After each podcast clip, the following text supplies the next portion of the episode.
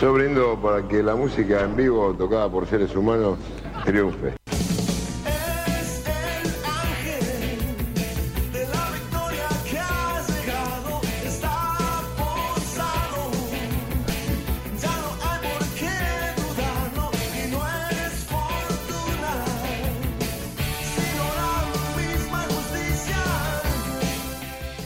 Pero muy buenas tardes para todos los mariscales que están escuchando Radio La Colectiva.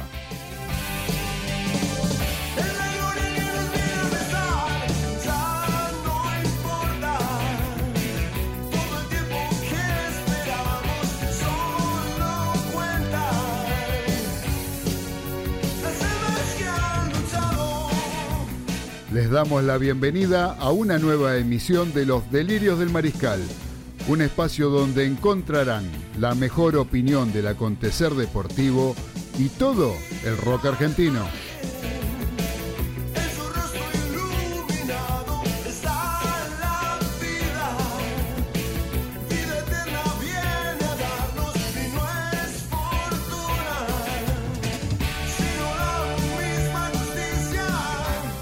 Mi nombre es Claudio Fernández y estamos como todos los lunes a las 19 junto al señor César Ceballos, Daniel Medina Baudino y Carlos Arias, compartiendo dos horas con lo mejor que trajimos para ustedes.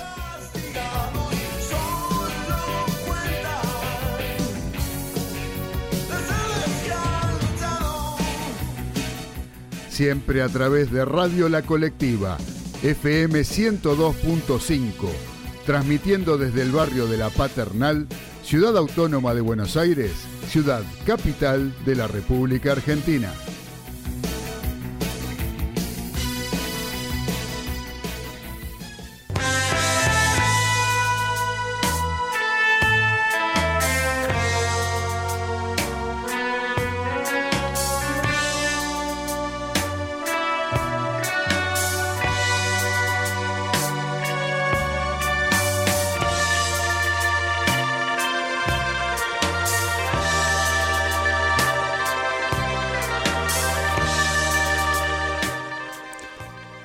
Placer de saludar a todos los mariscales que están conectados a la frecuencia modulada de la colectiva radio FM 102.5 y a través de internet para el mundo entero a través de www.lacolectiva.org.ar. Hoy en una nueva emisión de Los Delirios del Mariscal, en esta radio que nos cobija desde hace un tiempo y que tan feliz nos hace formar parte de ella donde estamos en un día de fiesta patria, ¿no? El 25 de mayo, 25 de mayo de 1810, donde se formó el primer gobierno patrio, ¿no? Donde mucha gente confunde un poco lo que es el 25 de mayo con el Día de la Independencia, ¿no? Que no, no, no, no, no están ligados, por supuesto, porque uno es consecuencia de la otra, pero en realidad el 25 de mayo de 1810 no dejamos de depender de España ni de la corona española, sino que, muy por el contrario, eh, seguíamos ligados a, a esa monarquía, pero bueno, con las características eh, que había generado la invasión por parte de Napoleón en Europa y el encarcelamiento del rey de España. Pero bueno, eso es tema para el profesor Veraza, ¿no? Seguramente que estará escuchando, a quien aprovecho para mandarle un fuerte abrazo, y que el profe siempre seguro tiene la palabra exacta y precisa con respecto a todo lo que él ha investigado en su vida. Pero bueno, hoy estamos festejando ese 25 de mayo del primer gobierno patrio, ¿no? Que habían hecho aquellos criollos, o sea, los españoles nacidos en la Argentina, podríamos decir así, que habían empezado a tener preponderancia, habían tenido, empezado a tener un poco eh, la manija del tema a través de lo que fue eh, la defensa de Buenos Aires tras las invasiones inglesas que habían ocurrido pocos años antes. Bueno, pero hoy acá nosotros vamos a hablar de deportes. Hoy tenemos programa de día feriado, ¿no? programa de día feriado que viene bárbaro. El, feriado es lindo generalmente cuando estamos en tiempos normales, en tiempos de que cada uno eh, tiene acude a su trabajo normalmente y ese día feriado así hace un programa distendido, un programa más lindo, un programa que este, tiene la participación de muchos que están en sus casas y que van escuchando la colectiva y los delirios del mariscal. Eh, nosotros hoy por hoy estamos en cuarentena, seguimos en cuarentena, según lo anunciado el fin de semana, y tendremos que estar muy atentos con todo lo que está ocurriendo, cuidando sobre todo nuestra salud para poder de esa manera preservar la salud de los demás, de los que queremos y de las personas que tal vez no conocemos, pero también merecen ser cuidadas a través de los cuidados que podamos llevar adelante nosotros individualmente. Por eso no estamos en vivo, por eso este programa es grabado, por eso este programa está saliendo al aire con la alegría que lo hacemos siempre. Eso no, no, no, no está en tela de juicio pero sí que no tenemos el mismo ida y vuelta que tenemos habitualmente, eh, no tenemos la participación de la mesa todos juntos, sí por separado, porque vamos a tener, hoy tenemos varios audios, tenemos varias, varias intervenciones de los integrantes de este programa de la Mesa de los Delirios del Mariscal. Pero no es lo mismo que el debate que se arma en la mesa, de las opiniones que vierten cada uno de acuerdo a su pensamiento y a su forma de ver las cosas y que tanto enriquecen a este programa. Por lo pronto, seguimos igual, seguimos haciendo el programa grabado. A lo mejor eh, tampoco hay demasiada información deportiva, no hay gran cosa para comentar más allá de lo que puede haber aparecido en algunos países de Europa con respecto al fútbol. Y después, este, grandes cosas para contarnos hay. Lo que hay lo vamos a comentar en este programa de día lunes, que realmente nos hace muy bien hacerlo y poder seguir estando conectados con ustedes. Recuerden que quienes quieran mandarnos algún mensaje, van a tener habilitado el chat en la página de la radio www.lacolectiva.org.ar. En esa página de internet, en el ángulo inferior derecho de la pantalla de la compu o del celular van a encontrar un icono naranja en el cual ustedes pueden hacer clic, poner su nombre, su seudónimo, su alias, lo que ustedes quieran, y nos envían el mensaje que gusten, que nosotros con todo placer lo contestaremos a través del mismo medio, porque no tenemos el contacto habitual donde nos mandan los mensajes y contestamos al aire, y intervienen y colaboran para que este programa se enriquezca con la palabra de todos ustedes. Pero bueno, esto es lo que tenemos hoy por hoy y esperemos serles útiles y de compañía en estos tiempos de cuarentena que a tan mal traer nos tienen. Así que vamos a arrancar con el programa. ¿Qué les parece?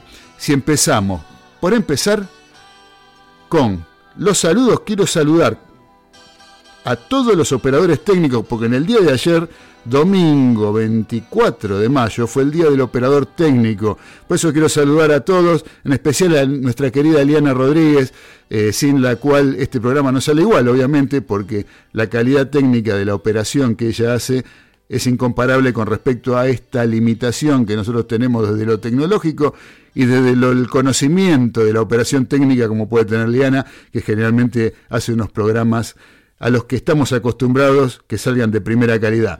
También quiero saludar a Alan, a Graciela, a todos los que, todos los operadores de la radio que realmente hacen que esta radio sea maravillosa y que funcione como funciona y que salga al aire como sale, gracias a la operación técnica de todos ellos. El operador técnico que eh, muchas veces no es tan considerado, pero que en realidad es una parte tan importante como el que sale al aire.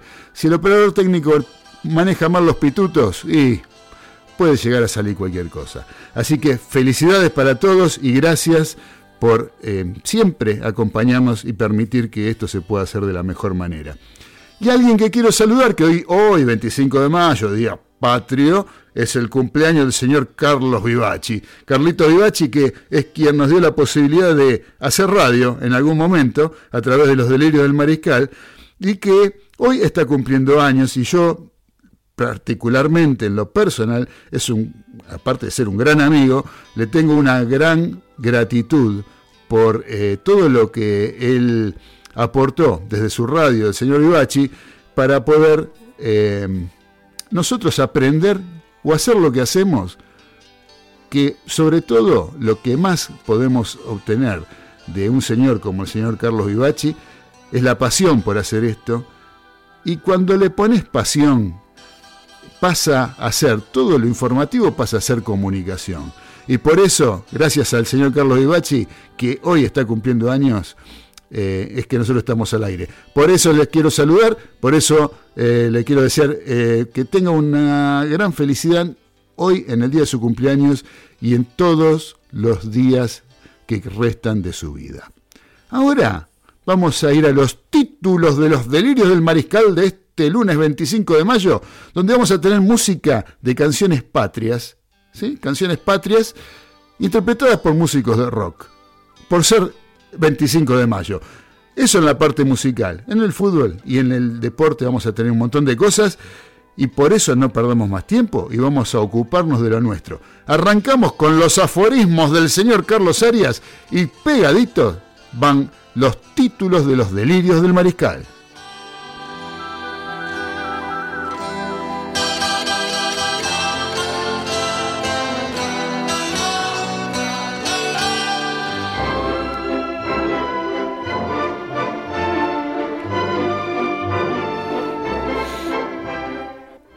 Noches, delirantes mariscales. Hoy les voy a dejar, como el lunes anterior, dos aforismos. Uno de Lelutier y el otro de Groucho Marx.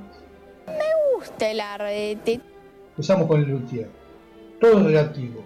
El tiempo que dura un minuto depende del lado de la puerta del baño en que te encuentras. Debo confesar que nací a una edad muy temprana. Nada más por ahora.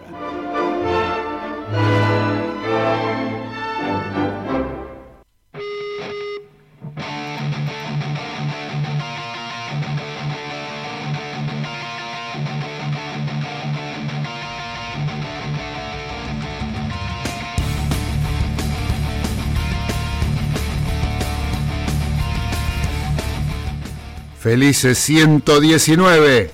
El Club Atlético River Plate, fundado el 25 de mayo de 1901 en el barrio de La Boca, está cumpliendo un nuevo aniversario de su creación y del comienzo de un glorioso camino que lo llevó a formar parte de la élite del fútbol argentino y mundial, junto con el otro club formado en el mismo barrio años más tarde. Felicitaciones para el viejo y querido River. Un año más que se inscribe en los anales del fútbol del mundo, como lo que siempre fuiste, desde que una pelota rodó en estas tierras, el más grande.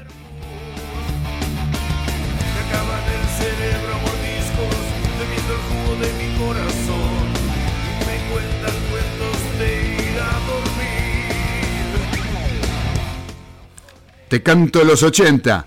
Hoy se cumplen 80 años de la inauguración del estadio de Boca Juniors.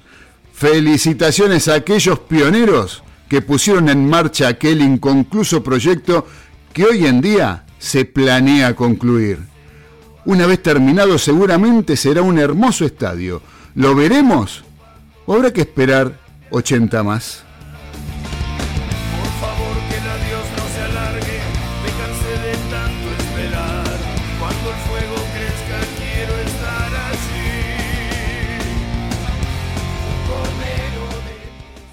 Problemas para el muñeco Gallardo. El colombiano Rafael Santos Borré con un pie y medio fuera de River. Esto sumado a la posible salida de Escoco y Prato indicaría la anemia futura de delanteros para el millonario. ¿Una nueva refundación del equipo, muñeco?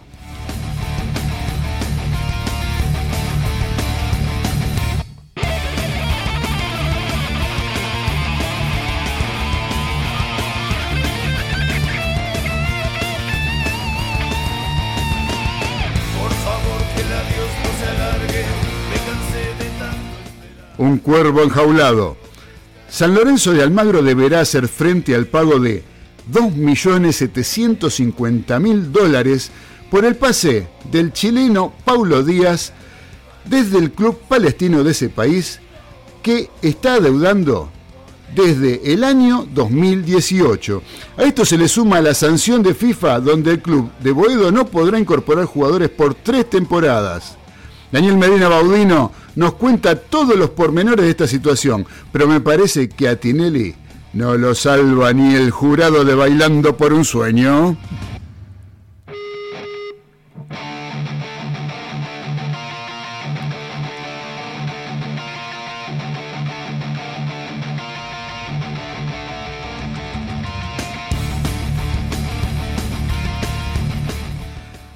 Fútbol y surf en la Argentina van de la mano?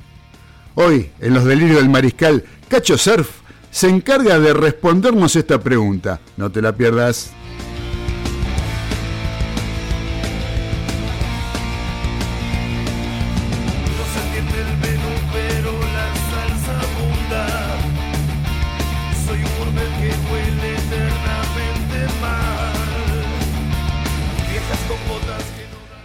Más huevo en el viaducto.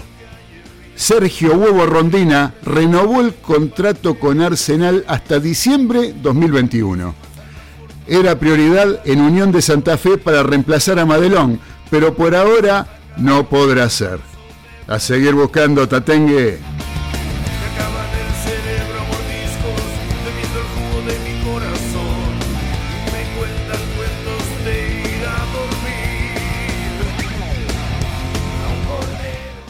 Con defensa, ¿se hará justicia? La dirigencia del Halcón de Varela solicitará formalmente en AFA jugar el partido pendiente que tiene con estudiantes desde La Plata, dado que, de ganarlo, superaría a Talleres y News en la tabla de posiciones. Y además, hay 12 millones de razones desde la televisación de concretarse este ascenso en la tabla de posiciones. Quiere volar alto el halcón.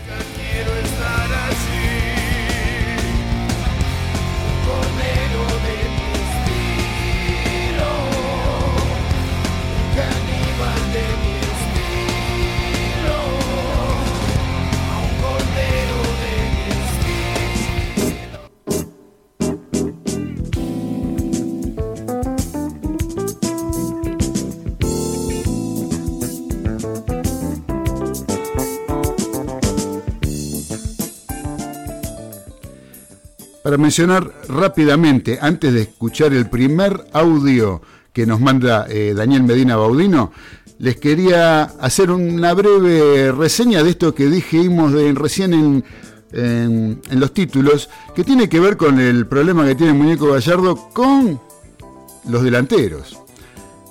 Acá en algún momento dijimos en los delirios del mariscal que el señor Recanatini decía que el próximo centro delantero del club de Núñez sería el Pipita Higuaín.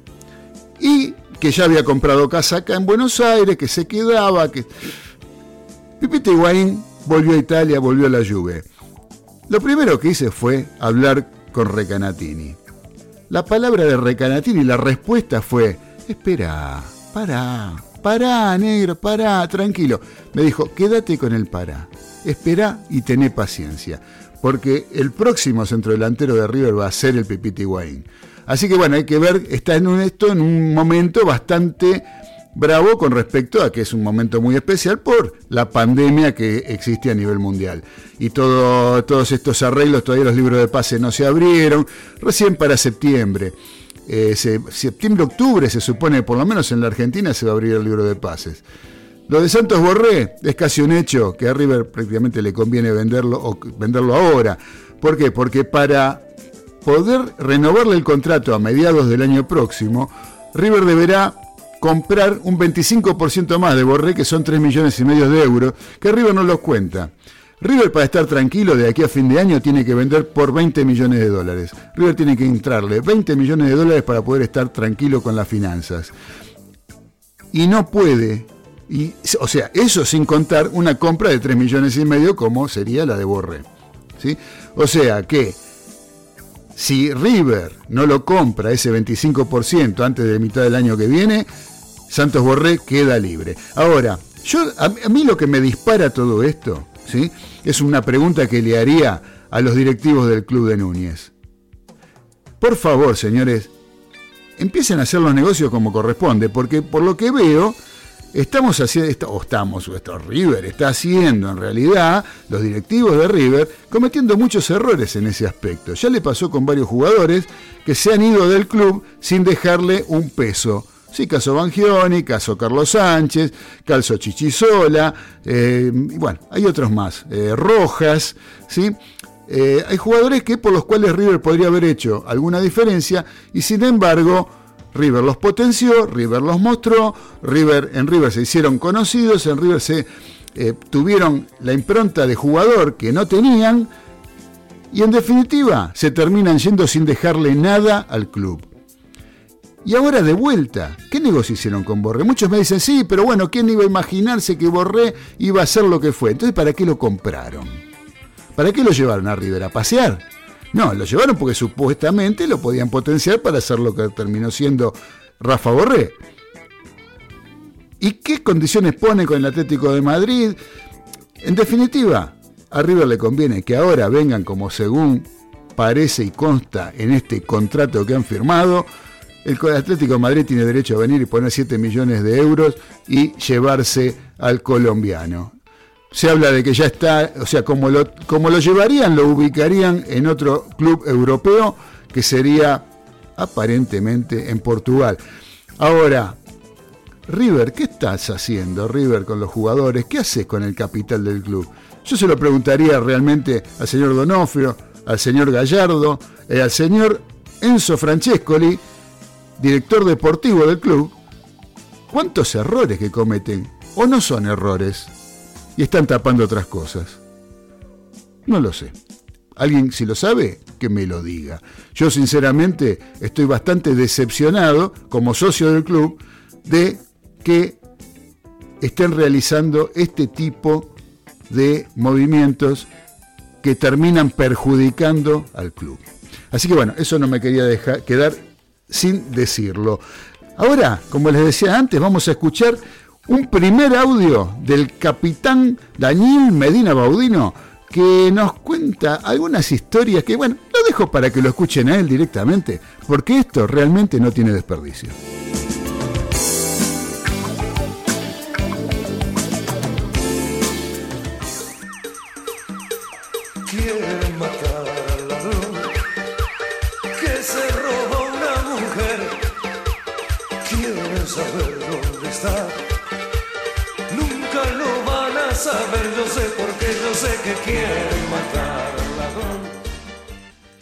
Hola mariscales, linda noche de lunes para escuchar la radio y realmente un, gusto volver a estar con ustedes. En este caso con otro recuerdo, pero en este caso apuntando directamente y específicamente a los escándalos, a los bochornos, a las locuras en los partidos de fútbol de primera división del fútbol argentino de todas las épocas, o como lo denomino yo el caso de hoy, este caso que les voy a decir ahora, el show de las ausencias. Corría el año 1976 y el Club Atlético San Telmo ascendía a Primera División tras ser subcampeón en el año 1975 del Club Atlético Quilmes e iba a disputar un partido de fútbol contra el puntero, el Club Atlético Huracán. San Telmo era un plantel humilde que había tenido un comienzo muy promisorio, pero había ido decayendo con el correr de las fechas. Por el contrario, el equipo del Globo tenía 22 eh, partidos en el lomo con 15 victorias y 7 empates. Estaba invicto. Tenía la delantera más goleadora del campeonato con 47 goles y jugadores de gran renombre. Era dirigido por el gitano Juárez y se asemejaba mucho al equipo de César Luis Menotti que en el año 1973 obtuvo el único título profesional para el Club Atlético Huracán. El día 28 de mayo de 1976 se disputó este match que contó con muy poco público asistente eh, en el estadio Tomás Aduco. ¿Por qué?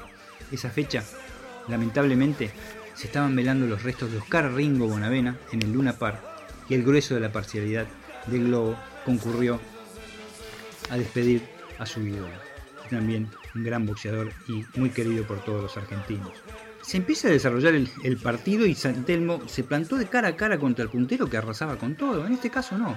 A los 20 minutos del primer tiempo, eh, el número 8 Camejo, un fogonero, incansable eh, batallador candombero, señala el primer gol del partido ante la sorpresa general. Luego, a los 28 minutos, entra en acción el protagonista de la tarde, que es el árbitro Claudio Busca. Entre paréntesis, impresentable, cierro paréntesis final. Es un ladrón que me robó tu cariño, pues él no sabe que sin ti yo no vivo. Es un ladrón que me dejó tan vacío, ese ladrón que me robó la ilusión y la razón por qué vivo. Otorga un penal a favor del Club Atlético Huracán por una supuesta falta de a Housemar por parte del defensor Minuti y ahí entra el show de lo que fue una tarde de gloria para lo que es un bochorno en una cancha. Se va a expulsar el autor de la falta, como les dije anteriormente, Minuti, por agredir verbalmente al árbitro, cosa que podía ser correcta de acuerdo al informe del árbitro. Carlos León, el mediocampista de Huracán, desperdicia este penal colgando la pelota contra el alambrado de la tribuna visitante. Así todo termina el primer tiempo 1 a 0 a favor de Santelmo y el milagro era posible. El casi último estaba derrotando al gran puntero del campeonato. A los 12 minutos del segundo tiempo comienza lo que fue lo denominado el show de las ausencias y locura, por supuesto. Es expulsado uno de los mejores jugadores de Santelmo y protagonista de su ascenso, Pedro Coronel, por seguir una jugada desoyendo el silbato arbitral. O sea, supuestamente por hacer tiempo. Era la segunda roja directa que aplicaba Claudio Busca. Un ratito después, tres minutos, Camejo, el autor del gol, tiene que hacer un tiro libre para no agacharse, aunque parezca increíble, hace rebotar la pelota contra la pared de la cancha de Huracán, que estaba muy próxima a la línea, y ahí acomodarla y ejecutar el tiro libre. Pero no, corre, corre, run, Forrest, corre el árbitro busca y lo echa, lo echa. Aparentemente por considerar que hacía tiempo. Tercera roja directa. Rubén Sarmiento, otro mediocampista de San Telmo, se hace cargo del tiro libre, acomoda la pelota con la mano y cuando va a ejecutar no se demoró casi nada. Y Neurus, digo, busca, sin siquiera advertirlo, lo raja, lo recontra raja. Quedaban siete jugadores. El tipo estaba totalmente exaltado, neurótico, psicótico, ilógico, todo lo que termine Nico que a ustedes se le ocurra, qué sé yo. No se entendía nada. Obviamente el partido continúa. Y entonces, ¿qué ocurre? Penal para el Globo. Otro jugador de Telmo, Clockel, aplaude sarcásticamente la decisión del árbitro. Adivinen qué pasa. Lo expulsa. No, no, no. Pero en este caso lo tomó como agresión verbal. Y no se podía discutir. León, el huracán, completando una desastrosa tarde, se hace cargo del penal. Falla de vuelta el loco, falla de vuelta. Ay, Dios. Se lo ataja Adolfo Werner, el arquero candomero, que no puede ser el héroe de la tarde en el Ducó, porque en la jugada posterior y tras cambiar la pelota por otra, en un saque de meta, el árbitro, adivinen qué dice, amablemente lo invita a retirarse con roja directa. Cuarta roja directa. Por Dios, esto era una cosa de loco. Salterno quedó con 5 jugadores contra 11 del globo. Un delantero. Pisapia, chiquitito el mocoso. Fue al arco con la camiseta del arquero le quedaba como un sobre todo viejo de lo suyo que estaba. ¡Te compra otra! Y en el área chica se guardaban, se formaban en fila cuatro jugadores de la isla Maciel. Increíble, nunca visto. Pero no había caso. El milagro no existió porque empató Huracán con gol de Lulú Sanabria, ese gran delantero que tenía el globo y que luego brilló en Independiente, y en tiempo de descuento Martín Rico le dio el triunfo al conjunto de Parque Patricio. Lógicamente.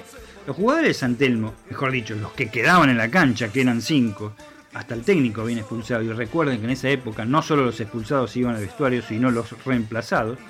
Se fueron contra el árbitro. Era muy poquito, ni policía hacía falta para, para contenerlo. Simplemente dijeron en declaraciones que el árbitro estaba loco o tenía algún trastorno psicótico. La prensa no le dio mucha bolilla en ese aspecto. El equipo Huracán gozaba de muy buena prensa en esa época porque su anterior técnico era el técnico de la selección nacional y sobre todo en eh, pleno proceso. De la mano limpia, sin, sin marcas. Lo más patético de todo esto, el reglamento, de, el reglamento de la AFA decía que el árbitro decidía o no continuar el juego, escuchen bien, decidía o no continuar el juego al iniciar o reiniciar con menos de 6 jugadores en el campo. Como para el reinicio del segundo tiempo tenía 10 jugadores ante Telmo, decidió continuarlo y esto generó luego las expulsiones de cuatro jugadores en el segundo tiempo. El loco, digo Claudio Busca, el juez, decidió entonces continuar hasta el final. Rayado, completamente rayado. Ah, como último, Santelmo descendió en la fecha final.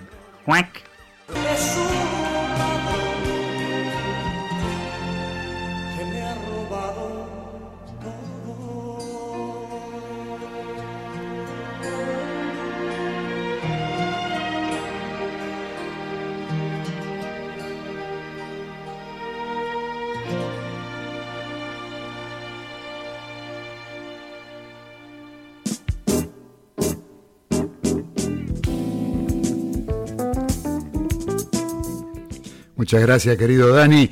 La verdad que es atrapante esto que nos está contando y hay más, hay más, hay más historias como estas que nos tiene preparadas y tenemos listas para que ustedes escuchen a través del programa de hoy, a través del día de hoy.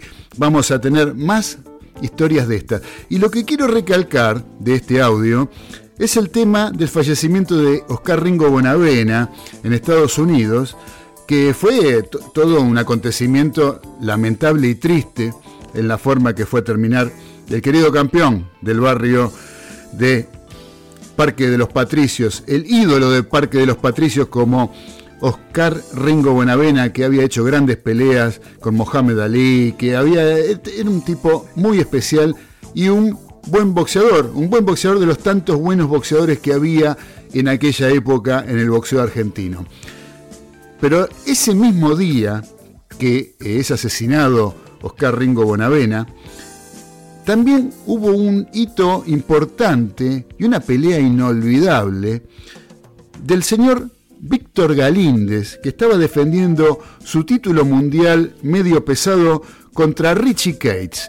Y fue una pelea tremenda aquella, que fue el mismo día de la muerte de Bonavena. Eh, esta pelea que mm, recibe Galíndez por parte de Richie Cates un cabezazo en la ceja eh, al, al principio de la pelea, le generó una herida tan grande que hoy en día esa pelea no hubiera seguido adelante. Sin embargo, en aquel momento continuó. Galíndez se secó la sangre donde pudo, inclusive hasta en la camisa del árbitro. Eh, cuando estaban en el clinch y el árbitro se, se acercaba a separar, a hacer el break en el clinch, aprovechaba a Víctor Galíndez y se limpiaba la sangre en la camisa del referee el referee se llamaba Frank Cristodoulo y fue realmente importante porque hubo, estuvo presente también referiando otras peleas de boxeadores argentinos por títulos mundiales. Cristodoulo la camisa la donó y está hoy en día en el museo, em, el, el, Palacio del Boxeo, no me acuerdo bien cómo se llama el nombre, en Europa, donde está esa camisa expuesta con la sangre de Galíndez. Eh, que, significó lo aguerrido, demostraba lo aguerrido y el toro que era Víctor Emilio Galíndez, que termina ganando esa pelea en el último round con una mano izquierda que termina siendo knockout en el al final, ya al final de, la pelea cuando terminaba en el último round. Eh, creo que en esa época todavía eran a 15 rounds las peleas y Galíndez lo gana en el último, ya cansado, tenía la mano mal también, eh, porque lo había castigado duramente a Richie Cates, y lo termina tirando con su mano izquierda, que no era su mano eh, hábil, y con un gancho de izquierda lo termina tirando y decretando el knockout en uno de los triunfos que para mí son más recordados en la historia del boxeo argentino. Así que, bueno, queridos mariscales, les decía que teníamos canciones patrias tocadas por músicos de rock. Y para empezar, ¿qué podemos hacer más que ponernos de pie? Por el músico y por la canción que va a, interpretar, que, que fue en su momento toda una innovación y que recibió las más duras críticas por parte del periodismo y de la gente en general, tomándose como una falta de respeto a las instituciones, una falta de respeto a las canciones patrias, y estoy hablando nada más ni nada menos que del señor Charlie García y su versión del himno nacional argentino. Nos ponemos de pie por Charlie y por el himno. Así que vamos a escucharlo porque esto después muchos hicieron canciones patrias eh, y después vamos a en la segunda parte vamos a escuchar Después, más adelante, durante el programa, la primera, que fue una marcha que se hizo en la pesada del rock and roll, que en aquel momento fue peor todavía, porque fue el año 1972, imagínense, pleno gobierno militar. Pero eso lo dejamos para después. Ahora vamos a escuchar lo que fue un hito del disco Filosofía Barata y Zapatos de Goma, donde salió esta versión del himno nacional interpretada por el maestro Carlos Alberto García Moreno.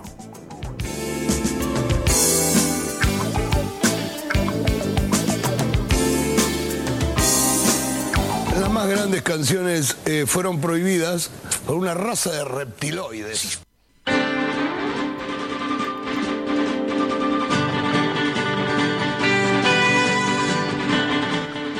¿Usted cree que las series de televisión son solo un entretenimiento para pasar el rato?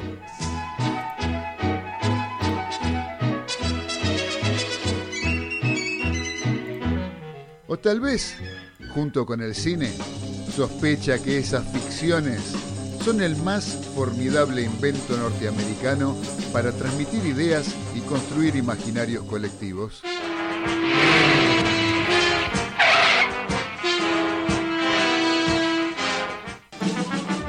Entonces, escuche los viernes de 21 a 22 horas por la colectiva FM 102.5 Series Retroponderosas, las series de ayer con la mirada de hoy. Un programa que le explicará la historia de Estados Unidos por el sector menos visitado, las series de TV.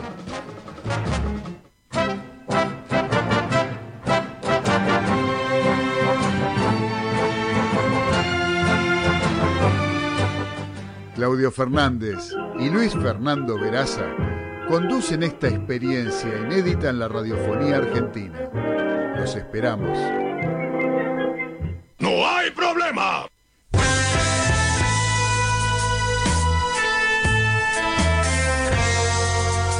Los delirios del mariscal a través de Radio La Colectiva FM 102.5.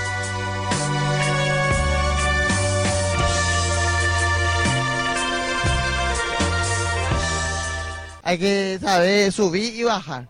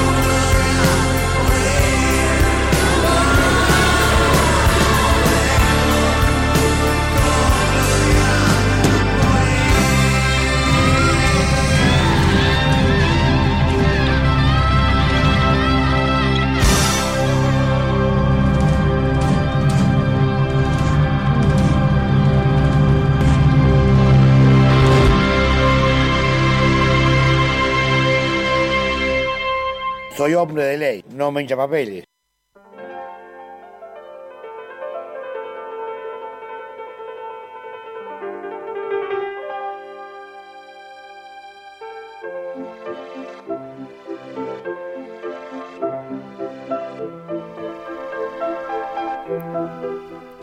Continuamos en los delirios del mariscal en esta emisión de 25 de mayo, fecha patria, donde acabamos de escuchar el himno nacional interpretado por el maestro Carlos Alberto García Moreno, más conocido como Charlie García.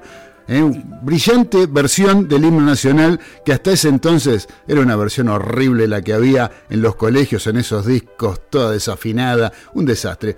Charlie hizo un trabajo serio, como lo que teníamos siempre como referencia de él, a lo que no tenía acostumbrado. Charlie García, un fenómeno en esta versión del himno nacional argentino.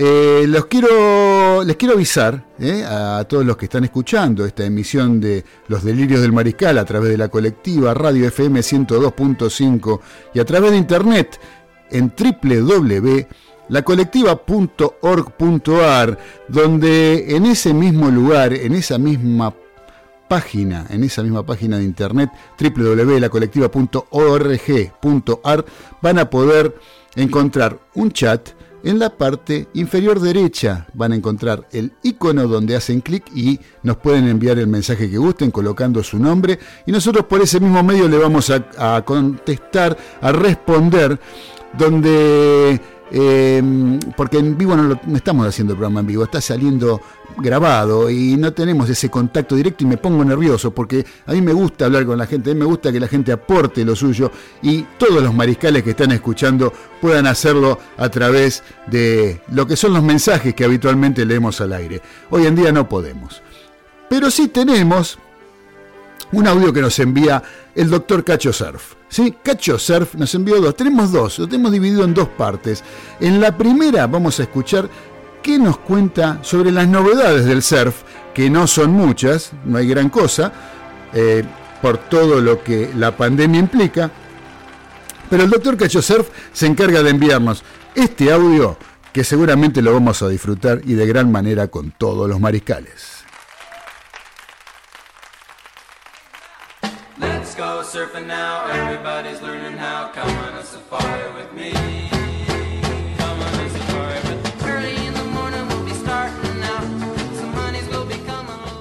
Muy buenas noches, mis queridos mariscales. Espero que se encuentren todos bien, surfeando esta pandemia y esta cuarentena que parecería no tener fin.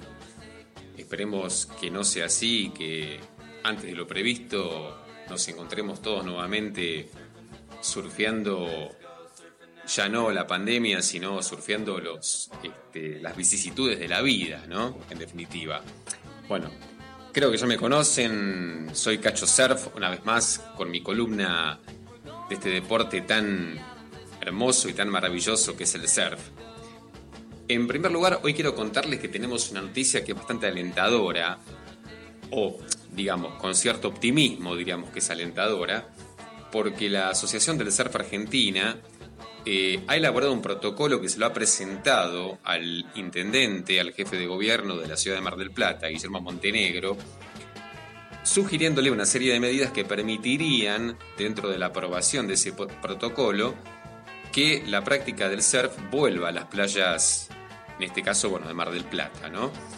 Um, básicamente lo que le están pidiendo es eh, una práctica individual que tiene que ver con respetar los dos metros de distancia entre los surfistas, eh, tanto dentro como fuera del agua, ¿no? Le sugieren incluso la posibilidad de un horario determinado para poder eh, generar esta práctica deportiva. Em, asimismo, una de las cosas que le piden también es que em, el perímetro o el radio, digamos, en el cual pueden practicar el deporte, el surf, sea, digamos, dentro de los límites del balneario de Mar del Plata. O sea, no que puedan trasladarse, por ejemplo, con las tablas y un auto eh, a otros puntos, digamos, que estén distantes de su domicilio, ¿no? Lógicamente. También le, le sugieren la posibilidad de, para evitar el aglomeramiento en la playa de los deportistas, que también se resguarde la posibilidad, digamos, de, o sea, tome la determinación de que no haya una, un aglomeramiento de ellos en la playa, ¿no? No, no, no. En definitiva, hay como una movida interesante de parte de, de la Asociación del Surf Argentino para que la práctica vuelva a las playas, inclusive apuntando a que los surfistas que son de alto rendimiento puedan seguir con sus prácticas en vistas a lo que serían digamos, las Olimpiadas de Tokio postergadas para el año siguiente, para el 2021. Eh, de modo que una de las cosas que proponen eh, en esta asociación es que pudiera trasladarse a la playa un grupo de cinco competidores con su entrenador, con un entrenador, siempre respetando estas medidas, digamos, de distanciamiento social de unos dos metros entre eh, individuo e individuo, ¿no? De la mano limpia, sin, sin marcas. También sugieren que si los surfistas se movilizan con auto a los balnearios, a la playa eh, de su vecindario, estacionen el auto, cada auto a dos metros de distancia uno del, uno del otro, para que no haya contacto digamos, cercano y también, exigencia lógica, el uso del tapabocas o barbijo, desde ya, bueno, en la playa, ¿no es cierto?, fuera del agua, evidentemente, esto es una novedad. Lógicamente. Esto es una noticia que es interesante, que es alentadora, eh, con vistas a, a, la práctica deportiva y de recreación. Siempre insisto, eh, esto es lo que marca y remarca particularmente la Asociación del Surf Argentino, eh, respetando eh, todos los protocolos que se han generado, que se han creado de eh, prevención con respecto a la posibilidad, digamos, de un contagio del coronavirus, ¿no? No, pero como no, no quiero tampoco tener problemas con vos tampoco.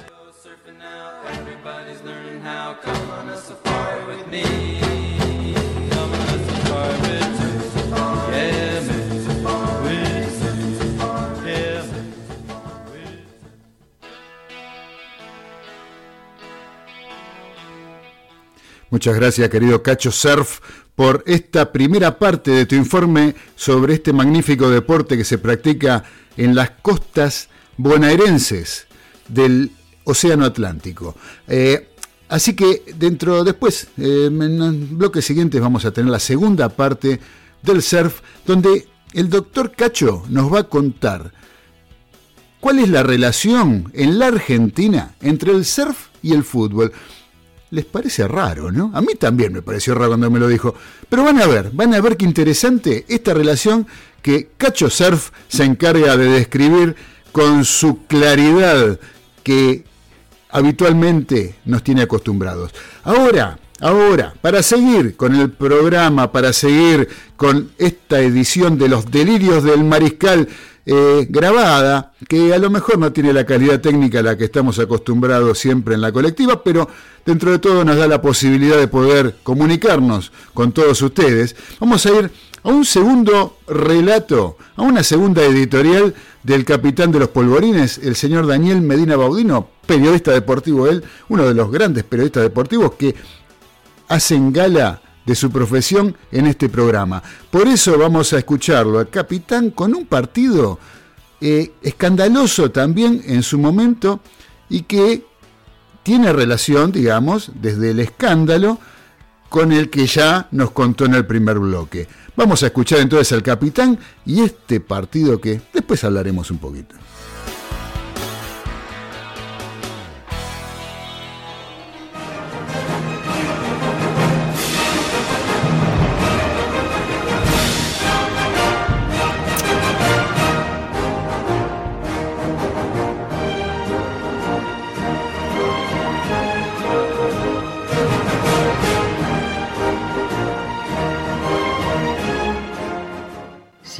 Con las ausencias de jugadores, de los protagonistas en campos de juego de fútbol en nuestro país, les voy a contar una que no tiene desperdicio.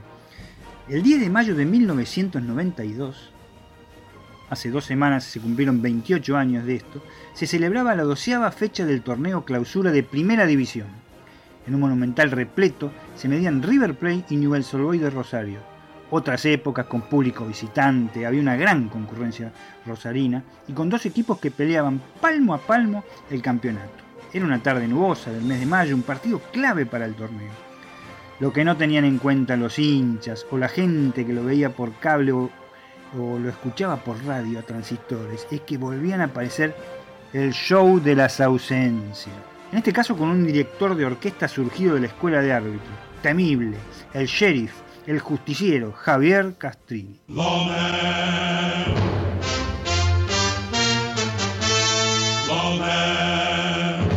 Juez de este partido. Este ser humano vestido de negro, peinado la gomina para atrás, de físico esmirriado, más bien tirando a flaco, no de gran altura, cualquier semejanza con un oficial de la Gestapo es pura coincidencia, tenía una forma de dirigir muy particular. Aparentaba, digo esto, porque las apariencias siempre engañan, ser muy disciplinado, apegado al reglamento, solo le faltaba tener en su bolsillo para repasar los reglamentos, y manteniendo una distancia con los jugadores, condición esta atípica para el resto de sus colegas. Lógicamente. Pero volvamos al partido y verán lo que realmente ocurrió y que es bastante tragicómico. A los 40 minutos del primer tiempo y sin haber respondido las expectativas generadas, la cosa iba totalmente parda en Núñez, con poco para destacar. Eso sí, ya había cuatro tarjetas amarillas sacadas por Castrile que estaba calentando la mano o el arma, como decían algunos. En ese momento y por una acción totalmente intrascendente de cuestionar un lateral, es amonestado el jugador, mejor dicho el defensor de River Plate Cloud, y la acción posterior es una falta de Oscar Acosta, el 10 de River, a Eduardo Berizzo de Newell's Old de Rosario, que se cobra a favor de los visitantes. Aparentemente por protestar, el 10 de River es expulsado por el árbitro. A partir de ahí, el show de las ausencias y la escopeta del sheriff no paró de disparar y disparar y disparar a diestra y siniestra. Parecía el hombre del rifle de la serie Retroponderosas.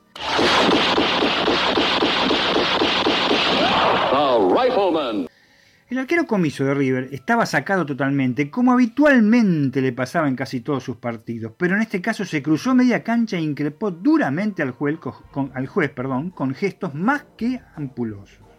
Amarilla para el arquero, que aplaude la decisión tomada en contra de él. ¿Qué consecuencia lógica hay? Segunda expulsión, mamita querida. El tumulto se hacía grande, el estadio bramaba, porque era la verdad, y otra baja más. Fabián Guasualdo, defensor de River. Escopetazo tras escopetazo de, de Castillo nuevamente otro expulsado. River queda con ocho hombres en apenas tres minutos, todos por protestar al árbitro. De locos, ¿eh? Absolutamente de locos. La cosa no quedó ahí. Pita Castillo y termina el primer tiempo. Antes de ingresar al túnel lo esperaba el director técnico de River, el gran capital, Daniel Pasarela, Evidentemente el técnico debe haber contratado a un detective privado porque conocía muy bien a la familia del árbitro y se lo, se lo recordó cara a cara, famosa secuencia televisiva, ¿eh? sin omitir detalles. ¿Qué podía pasar? Jota roja, cuatro en total, para el héroe del Mundial 78.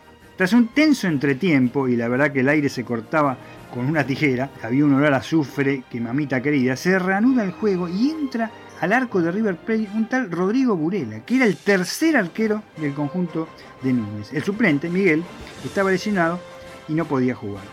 Se comió la más fea, Burela, y la lógica consecuencia de la superioridad numérica de Newell's Old de Rosario. Ay, Dios. Los rosarinos aprovecharon la ventaja y se florearon en el Monumental con goles de Alfredo Berti, Gamboa, Lunari en dos ocasiones y el chileno Tudor concretaron un contundente y letal 5 a 0 a favor de la ley. Lógicamente. El pobre arquero de River tuvo el debut menos soñado para un guardameta.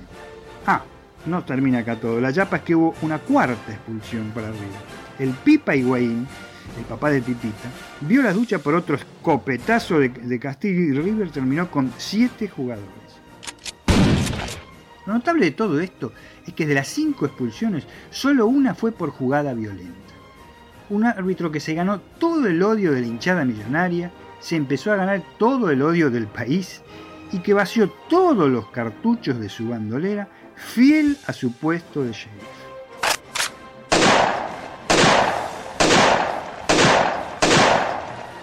Un árbitro que no era respetado ni siquiera por sus colegas, que lo apartaron en un momento dado y hicieron un vacío increíble por parte de los árbitros.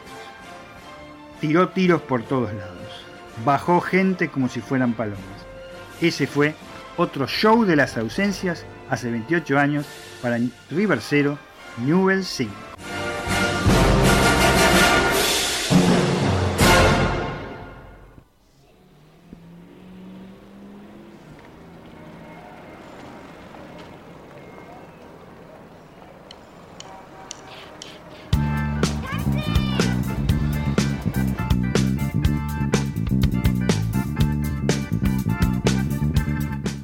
Gracias, querido Dani. Realmente impecable el aporte de este partido y la descripción de este partido.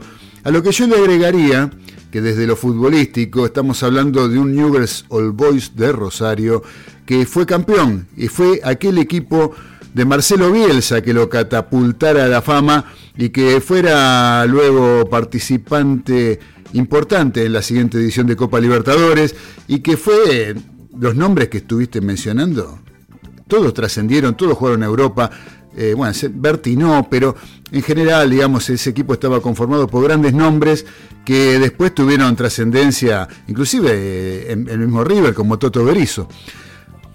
Gran equipo de Newells, gran equipo de River, que estaba peleando palmo a palmo el torneo con este equipo de, Bielsa, ese River de Pasarela.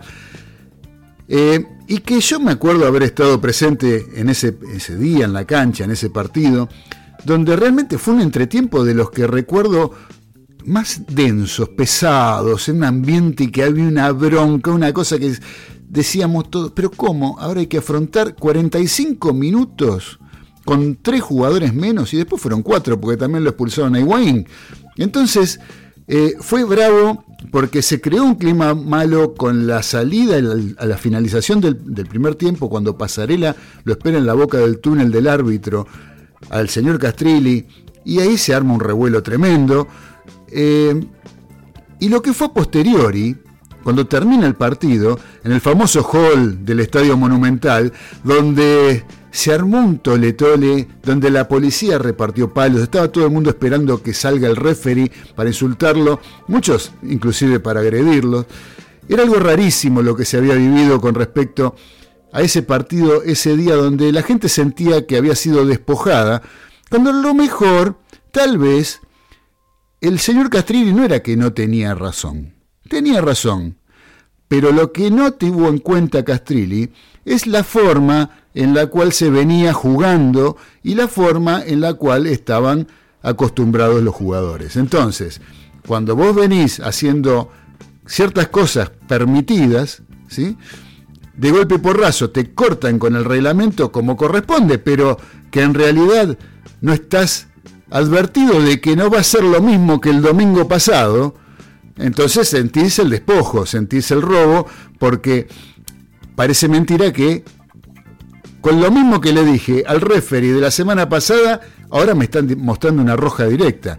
O sea, hay un entorno, hay un contexto en el cual no se puede ser ajeno y decir yo soy el único acá que vengo a repartir tarjetazos y a arruinar un espectáculo deportivo.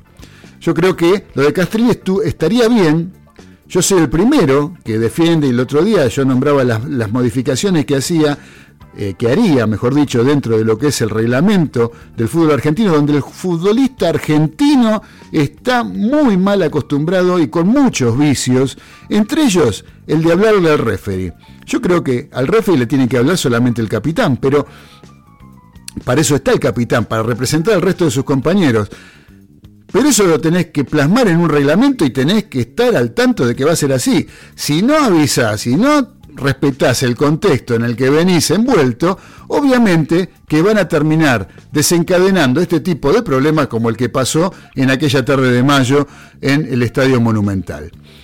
Por eso, eh, Castrilli, yo creo que no fue un mal árbitro, eh, fue un tipo que vino para, cierta, cierta forma, revolucionaria, aplicar el reglamento con la fría letra de la ley, cuando no se lo hacía en ciertas cosas puntuales. Por lo tanto, yo creo que fue un grave error de Castrilli por eso eh, lo, que generó a través de su conducta fue lo que en ese día en el Estadio Monumental se tuvo que ir en un patrullero, se tuvo que ir este, custodiado por la policía porque lo querían matar, lo estaban esperando y la gente tuvimos que, los que pasábamos por ahí, sentir el rigor de la policía montada en esa época, de la Guardia de Infantería, repartiendo palos para poder proteger al señor Castrilli que había hecho una de las suyas. Así que bueno, esa fue la primera, yo creo, trascendente e importante que hizo eh, Castrilli, de que después tuvo otras, tuvo otras eh, dentro de su carrera, otras eh, actuaciones de este tipo, donde dejó un equipo en inferioridad de condiciones por el condicionamiento de las expulsiones. Así que, eh, queridos mariscales, vamos a continuar adelante con el programa de hoy y ahora vamos a escuchar una canción patria, una canción patria, muy linda canción patria, dedicada a la bandera. Es mi bandera, pero en esta ocasión interpretada por una de esas voces que yo digo que eh, son capaces de interpretar cualquier género, porque en cualquier género lo hacen bien, porque cantan bien. Y estoy hablando del Rosarino, del señor Juan Carlos Baglietto, que nos va a regalar la canción Mi Bandera, aquella que cantábamos en el colegio, ¿sí? con una versión realmente buena, bien hecha y con la voz de Juan Carlos, que realmente es excepcional. Vamos entonces a escucharlo. Pero ¿qué quiere? Después de 30 años.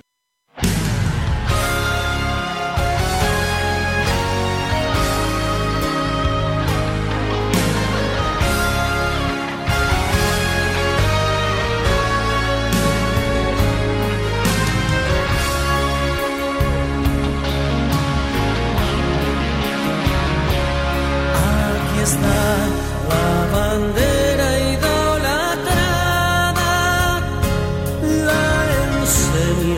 Belgrano nos legó. Cuando triste la patria esclavizada, con valor sus vínculos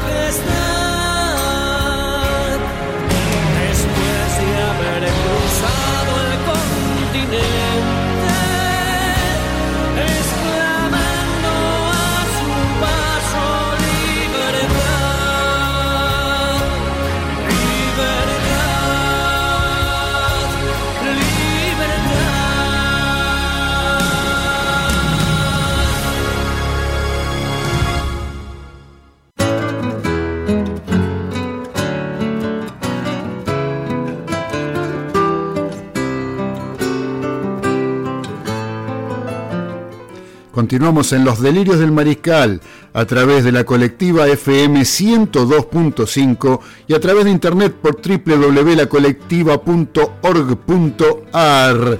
Y continuamos adelante, recuerden mandarnos mensajes a través del chat, que está habilitado el chat para que se comuniquen con nosotros. El chat de la radio en la página www.lacolectiva.org.ar lo encuentran en el ángulo inferior derecho de la pantalla de la compu o del celu, donde hay un iconito color naranja, ahí hacen clic, lo abren y ponen el mensaje que quieran que nosotros se lo vamos a contestar a través del mismo medio, porque este programa es grabado. Este programa no está saliendo en vivo como lo hacemos habitualmente, no está en directo, no está en vivo. Está en vivo porque lo hacemos grabado, pero en fin, lo grabamos grabamos el vivo o el falso vivo, como se le llama habitualmente en el ámbito de la radio. Así que, eh, queridos mariscales, vamos a seguir adelante, porque tenemos un montón de cosas para hoy y realmente no tiene desperdicio ninguna. Por eso vamos a escuchar de nuevo ahora al querido capitán de los polvorines, querido Daniel Medina Baudino, que nos va a contar otro escándalo en el fútbol, pero esta vez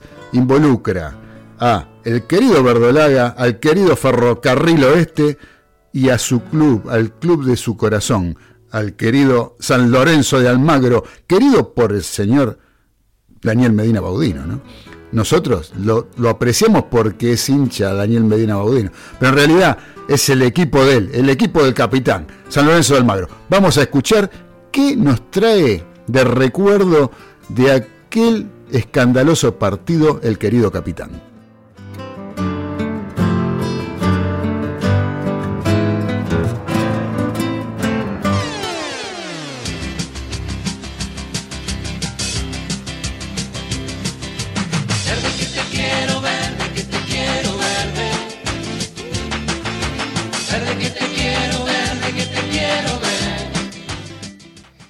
Show de las ausencias, ¿eh?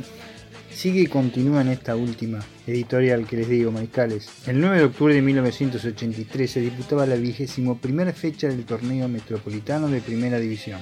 ¿Pero qué quiere después de 30 años? Se enfrentaban San Lorenzo Almagro y Ferrocarril Oeste, ambos grandes protagonistas del campeonato. El partido se jugaba en el estadio José Amalfitani, donde los azulgranas hacían las veces de local y ante gran concurrencia, en una hermosa, hermosa tarde primaveral. La semana previa que desembocó en este partido, se había hecho bastante hincapié en las situaciones irregulares entre los jugadores y los árbitros. Más precisamente, los tumultos, las discusiones, los improperios, empujones, amenazas, chicaneo, en fin, nada novedoso. Pero sí se creó la ley de tumultos. La flor que pisaba el tumulto ahora es el árbol más alto del bosque. Esta nueva versión de la Escuela de Árbitros y de la AFA era una invitación placentera para el nunca tan bien ponderado show de las ausencias que seguimos comentando y del cual no podemos dejar de asombrar. Pero volvemos al partido que planteaba al principio. Ferro se adelantó en el marcador a los 3 minutos con una gran jugada colectiva concretada por Marchesini.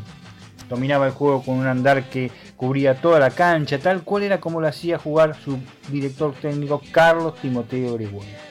Enfrente tenía un San Lorenzo poderoso, sobre todo en ofensiva, por lo que se hizo un partido bien jugado pero con duras acciones.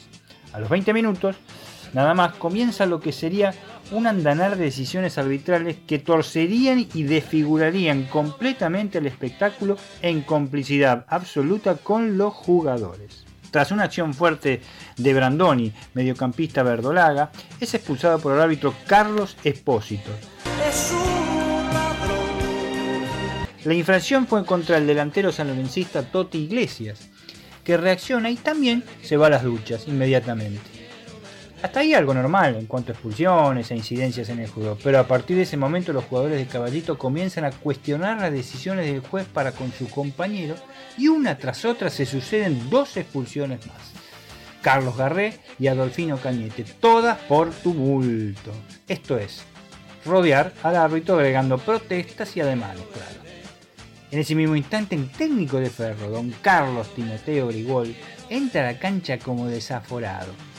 E increpa duramente a sus jugadores, sobre todo a los expulsados por sus acciones, teniendo en cuenta todo lo que les había recomendado ante el tema tumulto.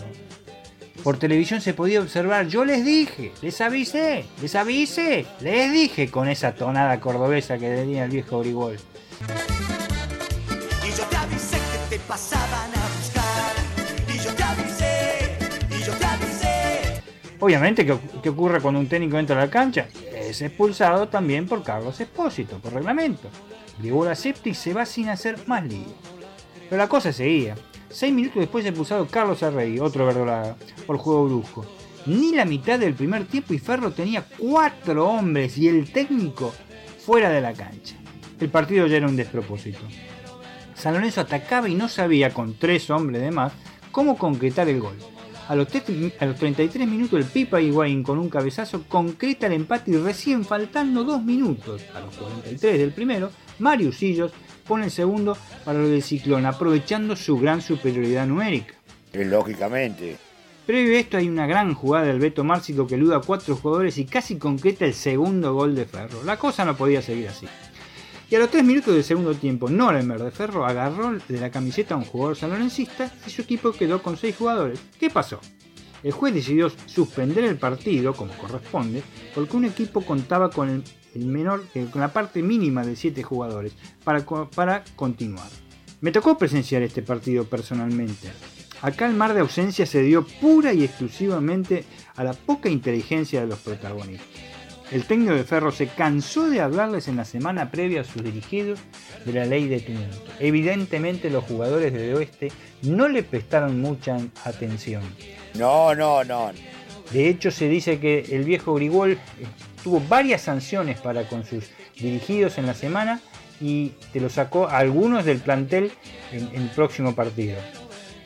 Ojo, de pillos estamos llenos y don Timoteo, viejo zorro y estratega, mandó a un jugador a, hacerse expulsar para sino, lo que hubiera sido una super goleada histórica. Pero la perlita de todo esto y todo lo que estamos hablando de los árbitros, de las expulsiones y la ley de ausencias, la perlita de todo esto es siempre para ellos, para los hombres de negro, para la ley indiscutida de cualquier espectáculo deportivo. ¿Por qué digo esto? Los jugadores de San Lorenzo hicieron más tumulto que los de Ferro yo estaba ahí. Parecían que hacían racks de rugby y rodeaban al referee y no pasó nada de nada. Ay, ay, ay, expósito. Se te dobló la vara. Es un ladrón. Queridos mariscales, la ley de tumultos no se aplicó nunca más. Y Carlos Espósito, el árbitro que dirigió y expulsó a Troche y Moche, representó a Argentina en el Mundial de México 86. Que sigan bien Mariscal, espero les haya gustado estas editoriales, espero que las ausencias no le traigan tantos malos recuerdos y a cuidarse. Nada más por ahora. Verde como el nuevo mundo que va a florecer. Verde que te quiero, verde que te quiero. Verde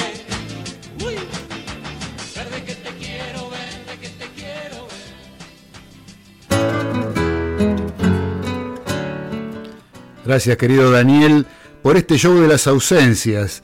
Realmente muy completo, muy entretenido y muy eh, didáctico. Todo lo que vos nos contás, todas estas historias que ocurrieron en nuestro querido fútbol argentino, que tantas alegrías, tantas tristezas nos trae, a veces cuando nos sentimos perjudicados por este, todo este tipo de cosas, pero que tanto extrañamos, ¿no? Hoy en día se extraña, se extraña. Pero bueno, hay prioridades en la vida y hoy en día la salud de la gente es la más importante que tenemos que tener puesto en la cabeza. Lo demás, todo seguirá su camino una vez que esta pandemia pase de largo. Así que, eh, queridos mariscales, ahora tenemos, para seguir adelante, porque tenemos que meterle, porque se nos va a alcanzar el tiempo, tenemos a nuestro querido Ezequiel, Ezequiel Galito, que nos trae el panorama del fútbol eh, de, distintas partes y sobre todo de su querido Boca Juniors. Vamos a ver qué nos cuenta Ezequiel eh, en este audio que vamos a escuchar ahora.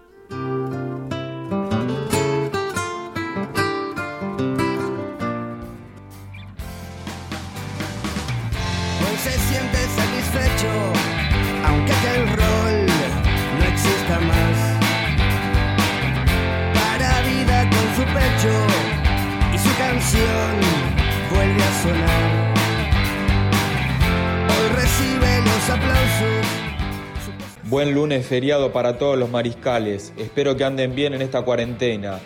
Con respecto al fútbol internacional, les traigo la siguiente noticia. La Liga Española volverá con un clásico y tiene fecha confirmada, el 12 de junio. La reanudación será nada más y nada menos que con el derby andaluz, Sevilla Betis en el Ramón Sánchez Pizjuán. El próximo 28 de mayo, los clubes serán comunicados oficialmente de esta decisión y la idea es que los equipos jueguen en esta vuelta cada 72 horas. En la vigésima octava fecha de la liga se destacan también Mallorca Barcelona, Athletic Bilbao, Atlético Madrid, Granada Getafe, Real Madrid Eibar y Real Sociedad Osasuna. Barcelona lideraba el certamen cuando se suspendió con 58 puntos y le llevaba dos de ventaja al Real Madrid mientras que atrás se ubican Sevilla con 47, Getafe y Real Sociedad con 46 y Atlético Madrid con 45. Pero si los gallegos tienen menos rocket que mi abuela. Con respecto a la actualidad azul y oro, tengo para comentar que Boca puso los ojos en Marcos Rojo. Ante la inminente salida del paraguayo Junior Alonso, en el Cheneise tienen decidido buscar un marcador central y se fijaron en Marcos Rojo, jugador del Manchester United que hoy está a préstamo en Estudiantes de La Plata. El defensor, que jugó dos mundiales en la selección argentina como marcador de punta izquierda, tiene contrato en el pincha hasta fin de junio y apenas pudo disputar un partido desde su regreso a comienzos de año. Lógicamente. En su momento, Rojo, confeso hincha del pincha, aceptó rebajarse considerablemente el sueldo y rechazó ofertas de Italia, Inglaterra y Portugal para cumplir el sueño de jugar en 1 y 57. Y según trascendió, su idea es continuar en el país porque nacerá su tercer hijo en octubre. En Boca, aunque saben que no será sencillo, están dispuestos a hacer el intento. Por el momento, empezarán con los sondeos con el entorno del jugador y con el United, para saber si es viable un préstamo, única opción de que arribe al club. A mí me parece acertado que el se busque contar con los servicios de Rojo, ya que es un jugador de jerarquía que puede aportar mucho al equipo. A dibujar, a veces armo cosas. Por último, novedades en el caso Sebastián Villa. El jugador no podrá salir del país. El viernes pasado, en el que el colombiano tuvo que volver a declarar, consiguió la exhibición de prisión. Sin embargo, la justicia ordenó que Villa no podrá salir del país por el tiempo en el que dure el proceso. El plazo iría de 12 a 18 meses, por lo que no podrá salir de Argentina en ese lapso. Esta medida podría influir en la decisión de Boca, que tendría la intención de que desde el club respecto al futuro deportivo del jugador te compra otra. Un fuerte abrazo para todos los oyentes. Sigamos quedándonos en casa y seamos optimistas que esto va a terminar pronto. Mando un saludo, Lauri. Nada más por ahora.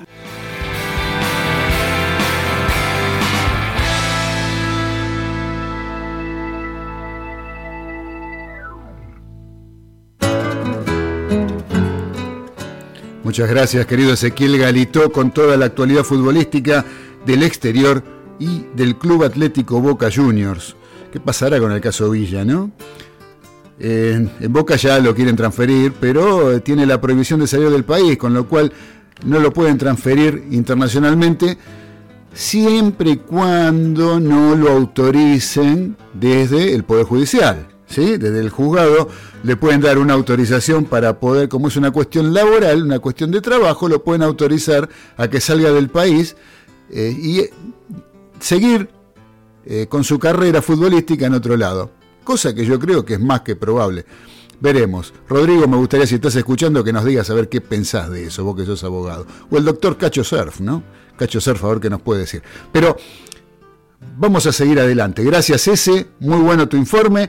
Vamos ahora a escuchar el informe que nos trae el capitán de los polvorines sobre su querido San Lorenzo de Almagro. Porque me dijo, negro, quiero poner al aire mi opinión porque ya me estoy cansando de lo que está pasando en el Club de Boedo. Vamos a escuchar al capitán entonces.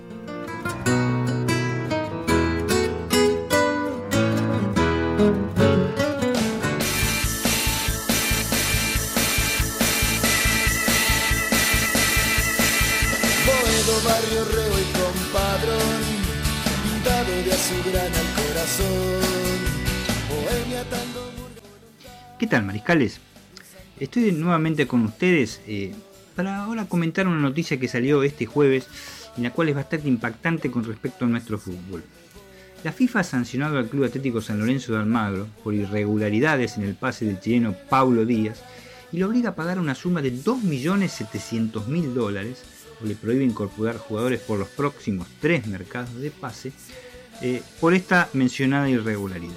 Esto el jueves pasado se conoció eh, eh, esto se falla a favor del, Club Palestino de Chile, que era dueño de los derechos económicos del jugador, que poseía el 50% de los mismos, y por la transferencia que hizo el Club de Oreo al Club Árabe Saudita, al Al Saudi Football Club. Esto fue en julio del 2018. La institución chilena reclama esos 2.700.000 dólares que dicen que, le adeudan. El reclamo fue hecho hace casi dos años, o sea, se expidieron rápidamente por lo que se puede ver. Este, y el club de Boedo apeló ante el TAS, a pesar de la situación desfavorable que, tiene en este momento, para este, eh, que tomen una decisión definitiva en cuanto a esta sanción, que es bastante dura en cuanto a lo económico y en cuanto al futuro, si se vuelve a reanudar el fútbol. Esta situación de San Lorenzo de Almagro que se viene registrando hace más de dos años, ya dos años y medio, quizás tres, con paupérrimas situaciones económicas, eh, con paupérrimas contrataciones en cuanto al fútbol se refiere, eh, eh, no es sorpresa en este sentido. Se habla de clubes como Huracán, que, no cobraban hace tres meses, o que, tenía 10 jugadores que ya podían mandar la carta de documento para decidir que quedaran libres, o algún otro club que anda rondando por ahí. Pero no se hablaba justamente de, Sa- de San Lorenzo de Almagro en este aspecto, cuando se sabe positivamente que San Lorenzo tampoco abonaba ni a sus empleados ni a sus jugadores desde el mes de diciembre. Se acaba de actualizar según versiones del club de Boedo. A todo esto hay que agregar, eh, sí o sí, la sanción que impuso la FIBA, Federación Internacional de Básquetbol Asociado, que es la que rige la, la pelota naranjada por todo el mundo, en el año 2018 cuando lo multó por no eh, pagar los saberes y los premios de varios jugadores puertorriqueños, mexicanos, norteamericanos y, nigerianos este, eh, que jugaban para el Club Atlético San Lorenzo de Almagro. A esto se suma que en la semana también, juntamente con la FIFA, eh, la FIBA este, sanciona a San Lorenzo con el pago de 200 mil dólares o le prohíbe incorporar a jugadores extranjeros por las denuncias de Calfani de Uruguay y de Sims de Estados Unidos por el no pago de sueldos y de premios. Estas dos personas, los dos últimos jugadores de básquet, fueron fundamentales en el tetracampeonato de San Lorenzo de Almagro en básquetbol y la conquista y la biconquista, bicampeón de la Copa de eh, las Américas. Como verán, el tema del club es bastante acuciante eh, en la parte económica. Eh, mm, cansado de las peleas entre los dirigentes, los hinchas ya, ya estallaban el año pasado hasta que se produjo la asunción definitiva eh, de un personaje televisivo que todos conocemos y que en este momento ocupa un alto cargo en la AFA. Justamente eh, la AFA, la gobernadora del fútbol argentino, como yo siempre este, la, la intitulo, eh, ya capitaneada por una persona que no se sabe hasta cuándo se perpetuará en el poder, y ya con la incorporación de justamente Marcelo Hugo Tinelli como presidente, como mandamás de la liga profesional que reemplaza a, la Superliga, que reemplaza al campeonato de primera división, que, reemplaza los campeonatos de apertura y clausura, metropolitana, nacional, qué sé yo, ya no se sabe qué tantas cosas reemplaza. O una entidad gobernadora de nuestro fútbol que ya tiene más vicepresidentes en la entidad que, que dirigentes. Realmente eh, ya es eh, harto incomprensible. Eh, San eh, Paulo Díaz jugó nada más que 56, 69 partidos perdón, en San Lorenzo, convirtió 8 goles, fue transferido muy buen dinero. En este momento se encuentra en el Club Atlético River Plate, no tiene ningún problema la entidad mi- millonaria con este jugador porque realizó la compra a los árabes sauditas y no al palestino de Chile. Justamente el presidente palestino reclama más seriedad, ¿eh? en este caso cuando eh, se hace una transferencia. Es extraño ese tipo de, de- afirmación viniendo mm, de un país del otro lado de la cordillera, pero bueno, hay que respetarla porque aparentemente este, le deben ese dinero y sobre todo un organismo tan confiable como el TAS, ¿eh? que se toma muy poco tiempo siempre para dar las decisiones. Se tomaron apenas 24 meses. Yo creo que la situación de San Lorenzo económica y socialmente, antes y después de la pandemia, antes y durante la pandemia, la pandemia lamentablemente no ha terminado, no tiene indicios todavía de cómo hacerlo, eh, es bastante acuciante. Eh, les esperan días eh, duros al equipo de Boedo, duros a la institución ¿m? de Boedo, con, que tenía muchos, pero muchos, muchísimos este, proyectos, sobre todo el del cambio del estadio. Había cuenta de esto eh, una persona como yo que siempre eh, hacía la columna san, eh, sanlorencista cuando hacíamos el programa en directo. Me hubiera gustado hacer un comentario de lo que fue un partido de San Lorenzo y lamentablemente eh, dar la novedad esta es bastante eh, difícil de absorber para los hinchas azulgranas que nunca, pero nunca, desde hace dos años o dos años y medio, a pesar de la transparencia eh, eh, instaurada por su presidente entonces, este, eh, Lamens, decía que se podía ver el balance de San Lorenzo, que podían ver cómo estaban todas las cuentas. Realmente nunca el hincha de San Lorenzo se entera o se enteró, y yo creo que se enterará por ahora, de cómo funciona realmente. Un saludo para todos, mariscales. a cuidarse muchísimo, que la cosa sigue igual que antes y por ahí la curva ojalá se, eh, se establezca y podamos pasarla un poco mejor. Buenas noches para todos.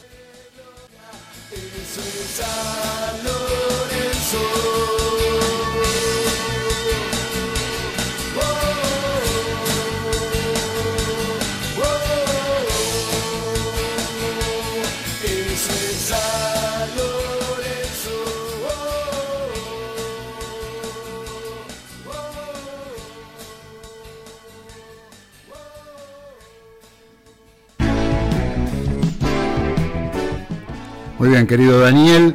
Esto fue el informe sobre San Lorenzo que Daniel tenía tantas ganas de expresar y tantas ganas de comunicarles a todos los mariscales que están en la colectiva FM 102.5 en este momento.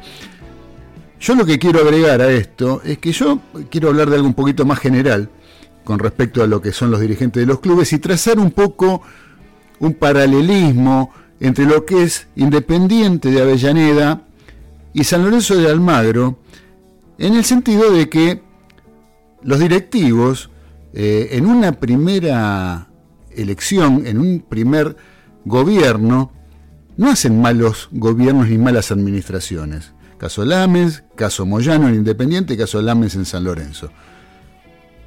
Las primeras, los primeros periodos en el que son electos hacen buenas, buenos negocios con jugadores, logran títulos, en fin, hacen buenas administraciones que los llevan a ser reelectos.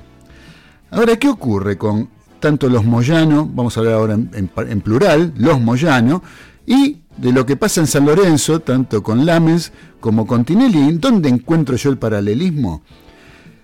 En que ambos, en ambas instituciones, ambas dirigencias, no es a lo único que se, se dedican. Hoy por hoy, los cargos de directivos de los clubes y sobre todo los cargos eh, tan importantes que son los que encabezan la dirigencia del club, yo creo que tienen que ser de dedicación exclusiva. No pueden estar pensando en bailando por un sueño, en tener participación política la, paralelamente con la participación del club, participación en la política nacional, como el caso de Lamens, ¿sí? que ya forma parte de lo que es hoy en día el gabinete del gobierno nacional. Lo mismo que pasa con Independiente, con los Moyano, que son gremialistas y que tienen a su vez otro club al que también le dedican tiempo y lo quieren hacer surgir, sacarlo del ostracismo como es camioneros, que tiene que ver con el gremio que ellos manejan. Entonces, digamos que en ambos casos los directivos están con, para mí, están con la cabeza en otro lado. ¿sí? No solamente en el club que la gente los eligió, sino que también tienen paralelamente otras actividades. El caso de Tinelli, que hoy en día es el presidente de San Lorenzo de Almagro, ya están pensando en función de qué, va a hacer eh, como presidente de la liga profesional, que reemplaza a la Superliga de Fútbol, para, eh, con respecto a cuando empiece el programa de Bailando por un sueño, Show Macho, no sé cómo se llama, el programa que hace Tinelli en televisión, que es muy exitoso, que, pero que le dedica su tiempo. Por lo tanto, tiene AFA, programa, San Lorenzo. ¿Qué es lo que va a dejar más relegado? Seguramente a San Lorenzo. Seguramente a San Lorenzo. Entonces, tienen que estar rodeados con un equipo muy bueno y muy importante y no eh, ser autorreferenciales como es en el caso de Independiente, que han ido los Moyano recortando el poder de todo su entorno para que quede concentrado puramente en ellos. Y en San Lorenzo van a tener que encontrar un muy buen equipo que reemplace a Tinelli, porque Tinelli va a estar... no alcanza, lógicamente no alcanza el día para tantas actividades. Entonces, yo creo que pasa más que nada por ahí, en que hay que pensar en el momento de elegir en el momento de emitir el voto, el socio tiene que decir, este tipo, este, este tipo tiene 80.000 cosas que hacer, no pensar en la plata que tiene en el bolsillo, que es importante porque en definitiva a los clubes lo que los terminan salvando muchas veces es el bolsillo de los directivos, pero digamos que el tiempo que le puede dedicar al club es muy escaso con respecto a todas las actividades que tienen en su vida personal. Eso quería decir, eso quería transmitir a través de este programa Los Delirios del Mariscal. Pero bueno, eh, muchachos, vamos a seguir adelante porque estamos pasados con el tiempo, todavía nos queda Cacho Surf, ¿sí? el cierre del cuento de Carlitos Arias, y también tenemos ahora que escuchar lo que yo les mencionaba en el primer bloque, aquella marcha que fue grabada por una banda itinerante que se llamaba Billy Bond y la pesada del rock and roll, donde intervenían, aparte de Billy Bond, otros músicos de otras bandas, que intervinieron todos, iban, por eso digo que es itinerante, porque iban pasando distintos músicos, los Manal, ¿sí? los tres, Claudio Gavis, Javier Martínez, Alejandro Medina, el mismo Spinetta, han pasado muchos de los músicos de rock que hoy conocemos. Por eso los invito a que aquello que fuera censurado en el año 1972, como fue la versión de rock de la Marcha de San Lorenzo, siguiendo un poco con la inercia de lo que nos presenta el capitán de los polvorines con respecto a su querido club, vamos a escuchar la Marcha de San Lorenzo en este 25 de mayo, día de fecha Fecha Patria, día que vamos a escuchar canciones patrias interpretadas por músicos de rock. Por eso vamos ahora, sin solución de continuidad, a escuchar a Billy Bond y la pesada del rock and roll con aquel tema del año 1972 grabado y que le costó caro al querido Billy Bond tener que irse del país. Vamos a escuchar la marcha de San Lorenzo censurada por el gobierno militar de aquella época.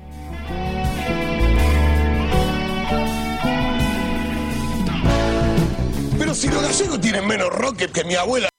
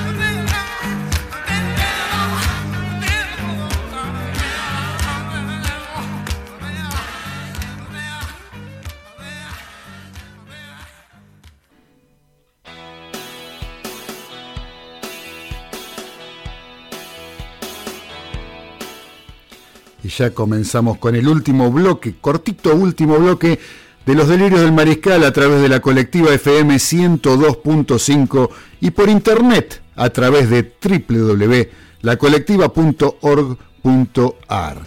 Tenemos, dejamos para el final algo que no tiene desperdicio, realmente como para decir, esto es un programa de esos que son para el recuerdo, porque tenemos un informe que nos hace el señor Cacho Surf.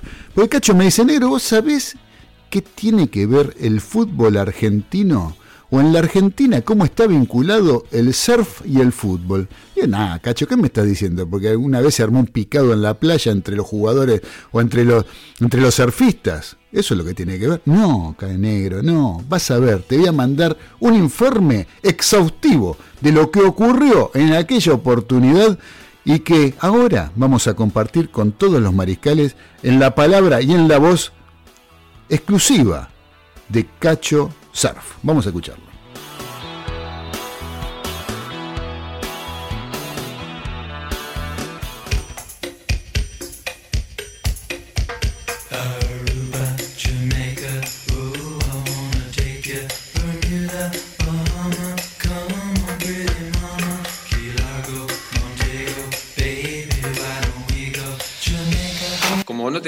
Deportiva, no hay básicamente ninguna competencia, ningún torneo de surf para informarles, hoy quería contarles una pequeña historia acerca de uno de los este, precursores del surf en Argentina. Como este es un programa deportivo y en este programa se habla mucho de fútbol, aunque ustedes no lo quieran creer, hay un cierto vínculo, una cierta relación eh, histórica entre el surf y el fútbol en Argentina. ¿Por qué?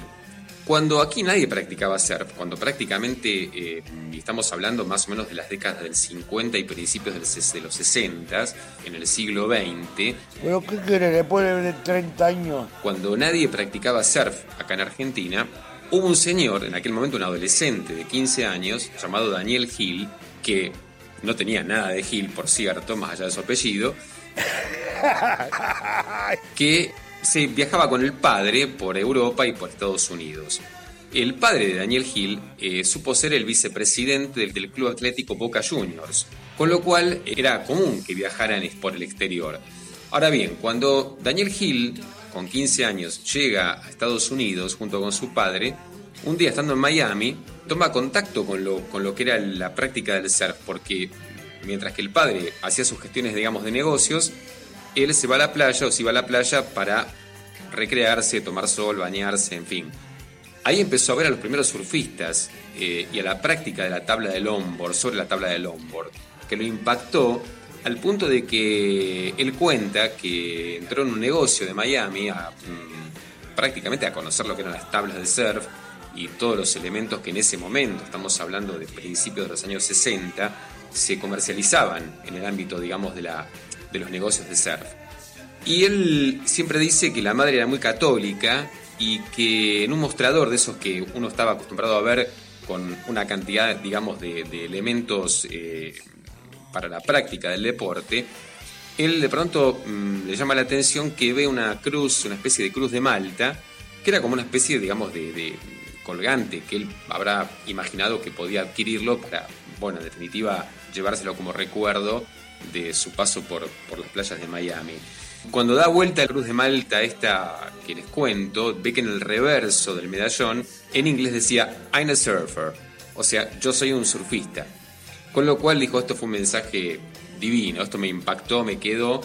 Y eh, a partir de ahí Daniel Gil empezó a, a preocuparse por indagar más sobre este deporte, aprenderlo y practicarlo, obviamente.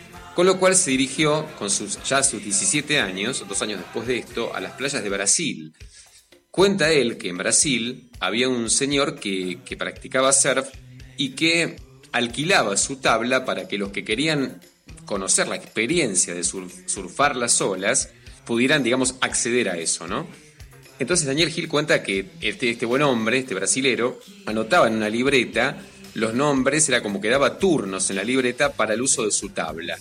Entonces Daniel Gil cuenta que le estuvo 25 días esperando para que le tocara el turno para poder utilizar la tabla por espacio apenas de unos minutos, 15 a 20 minutos, no, no, no mucho más. Eh, Lógicamente.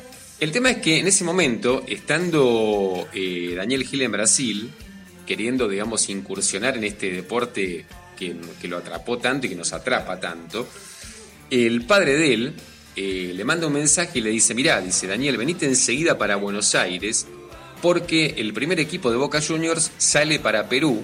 No, no, no. Obviamente para jugar un torneo.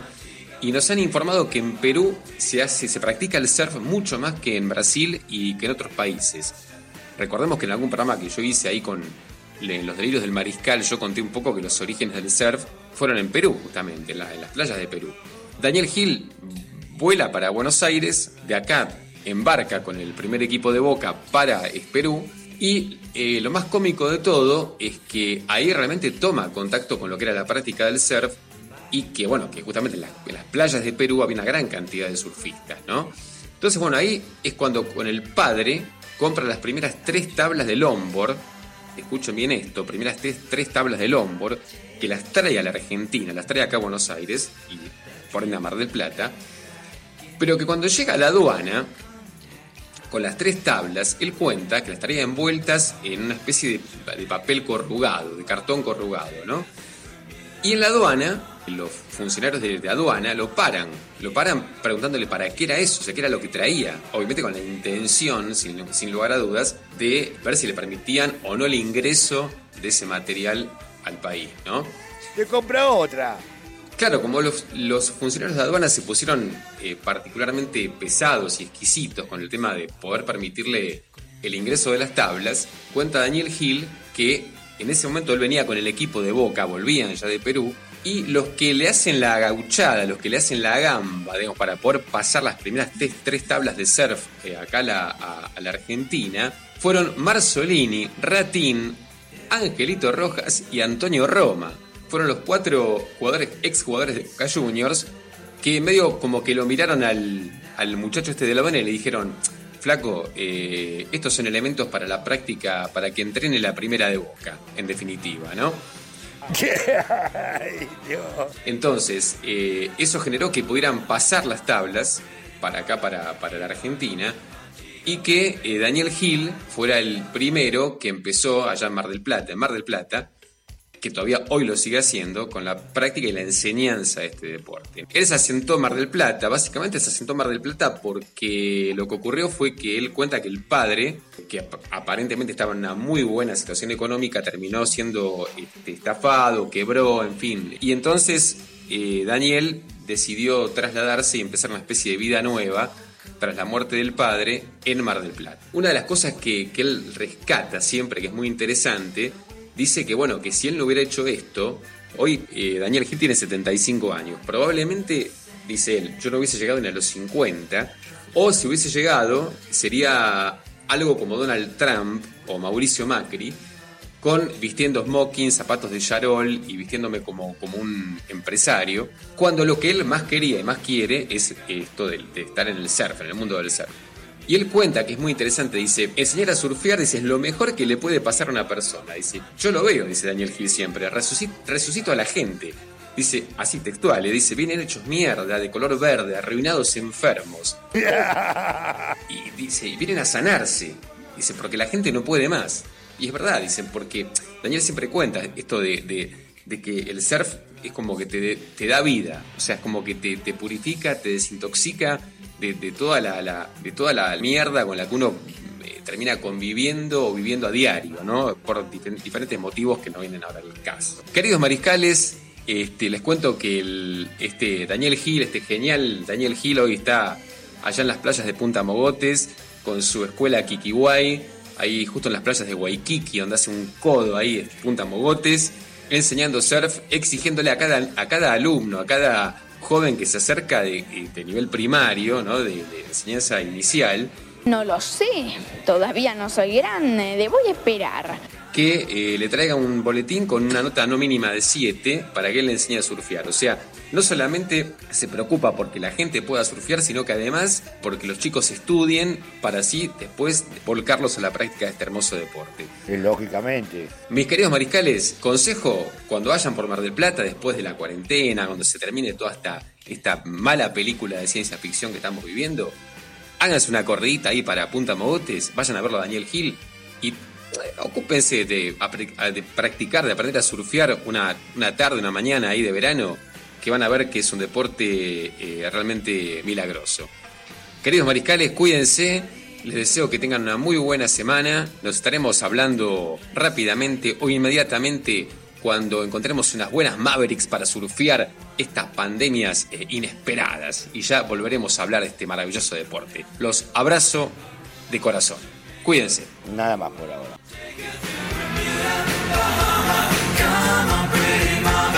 Come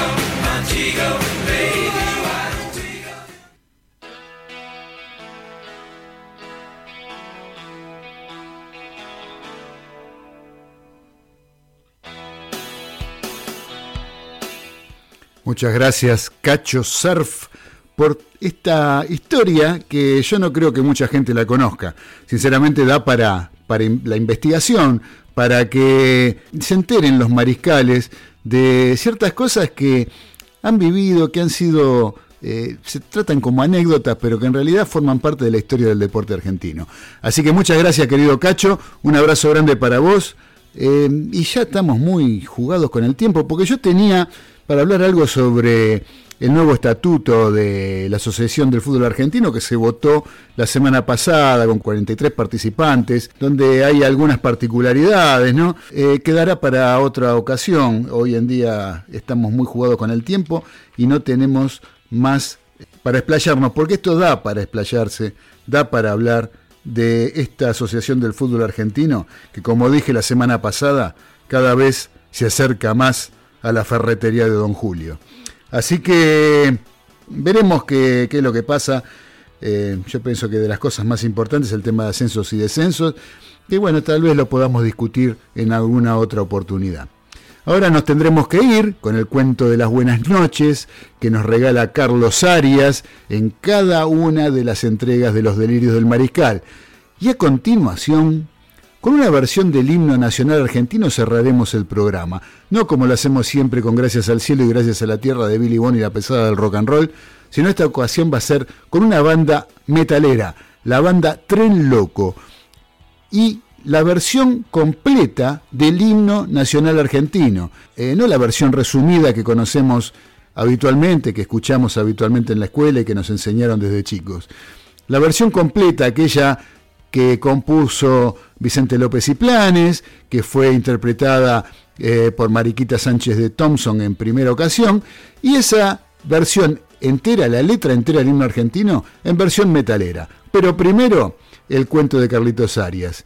Y antes, los saludo, les agradezco que hayan estado escuchando este programa a través de la colectiva FM 102.5, donde nos encontraremos la semana próxima, como siempre, como todos los lunes, a las 19, para compartir una nueva emisión de Los Delirios del Mariscal, con todo nuestro equipo, con todos nuestros mariscales que nos escuchan, a quienes les agradezco de de todo corazón que nos hayan acompañado. Un gran abrazo, los dejo con Carlos Arias, el cuento de las buenas noches, y luego Tren Loco y el himno nacional argentino.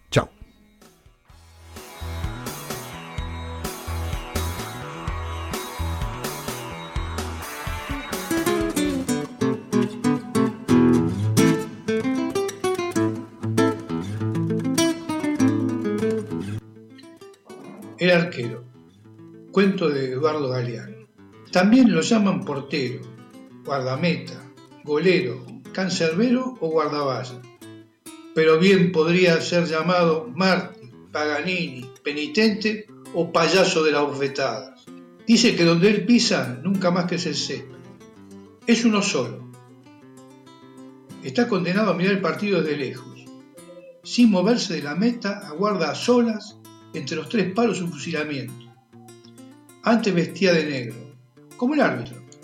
Ahora el árbitro ya no está disfrazado de cuervo, y el arquero consuela su soledad con fantasías de colores. Él no hace goles. Él está allí para impedir que los hagan. El gol. Fiesta del fútbol, el goleador hace alegrías. El guardameta, el aguafiestas, las deshace. Lleva a la espalda el número uno. Primero en cobrar, primero en pagar. el portero siempre tiene la culpa. Y si no la tiene, paga lo mismo. Cuando un jugador cualquiera comete un penal, el castigado es él. Allí lo deja, abandonado ante su verdugo, en la inmensidad de la valla vacía.